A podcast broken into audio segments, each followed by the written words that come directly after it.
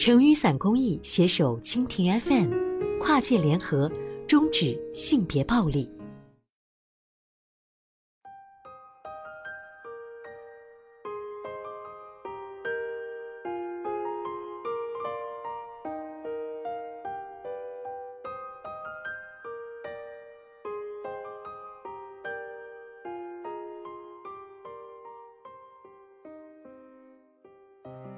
跨界联合，终止性别暴力。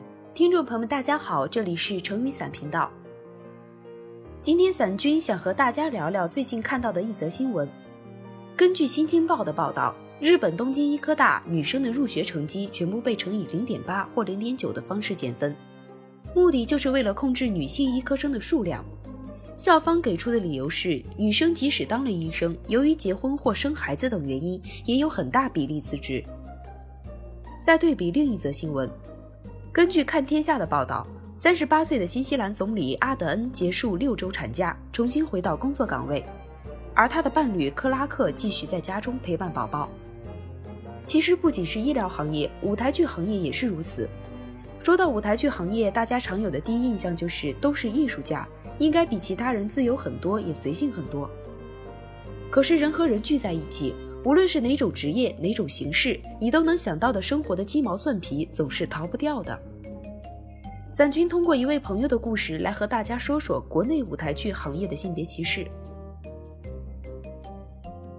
我是一名舞台剧的女性从业者，今天就想跟大家聊聊我们这行的性别歧视，也和其他所有行业一样，没有什么区别。在最近跟的一个项目里，按照惯例，首演演完要由演员请主创上台讲话。我们问资历最老的女演员，怎么不是你来请主创？她愣了一下，说：“一直以来都是男演员请吗？”我朋友年初的时候意外去顶替了一个角色，因为原演员跟丈夫妥协了，决定回家带孩子。在差不多半年的时间内，这名女演员缺席了几乎所有的演出工作。这当然并不是个案了。我所知道的三十多岁的妈妈们，除了工作之外，大部分时间都放在了孩子身上。我问一个姐姐。你跟你丈夫工作都这么忙，那你们在看孩子方面会有分工吗？或者平均差不多？姐姐笑笑说：“没有的，基本上都是我。”一方面，朋友多了一份工作，我很替她高兴；另一方面，那个向家庭妥协的女演员，她的将来怎么办？面对家庭的鸡毛蒜皮，无论是谁，一样要做出选择。作为幕后工作里的女孩子，男性同事会不自觉的想要对我进行一些关照。比如不要我做熬夜的工作，不要我搬重物，所谓的脏活累活都不会让我去做。可是我不做这些工作，不代表这些工作会自动消失，是有人做掉了这些工作。那么下次在应聘某个岗位的时候，相较于那些熬过夜、做过苦力活的男孩子，我是不是又少了一些经验？于是我更加远离了脏活累活。我和同一个工作岗位上的男孩子们的工作经验差距就此拉开，并且完全不自知。就像打车四步，如果女性为了安全妥协，必然会牺牲掉许多自由和成长。同理，如果女性，尤其年轻女性，为了所谓的晚睡、皮肤会不好或者生理期应该被照顾而放掉一些工作，也一样会牺牲掉成长。波伏娃讲，女人不是天生的，而是后天形成的。除了教育男性体力的先天不足，我对于体力劳动的排斥是这样一次次被优待的后果。最近把舞台剧行业推向风口浪尖的一条信息是孟京辉的团队招舞监，就是我的本专业，标明了说不要女生，还加了一句不是性别歧视哦。对此，伞军的第一反应是非常可以理解，在演出尤其是巡演过程中，年轻女性跟剧场沟通无效、力气不大、被工人师傅调戏之类的事情太多了。可是这个现状不就是我们希望慢慢改变的吗？说回到孟京辉，后来官方出来解释说，真的不是性别歧视，写这条招聘启事的人自己完全没意识到自己的逻辑有问题，他们是真的太蠢，所以写不来招聘启事吗？无独有偶，最近杭州西溪的一个项目也公然在招聘内写道：招午间助理仅限男生，因为不舍得让女孩子做脏活累活。非常搞笑的是，这个项目的总午间是女生。按照招聘启事的逻辑，你们团队干嘛招一个女 boss 呢？再者，女孩子到底该不该做脏活累活，这应该是由女孩子自己决定，而不是让招聘者决定。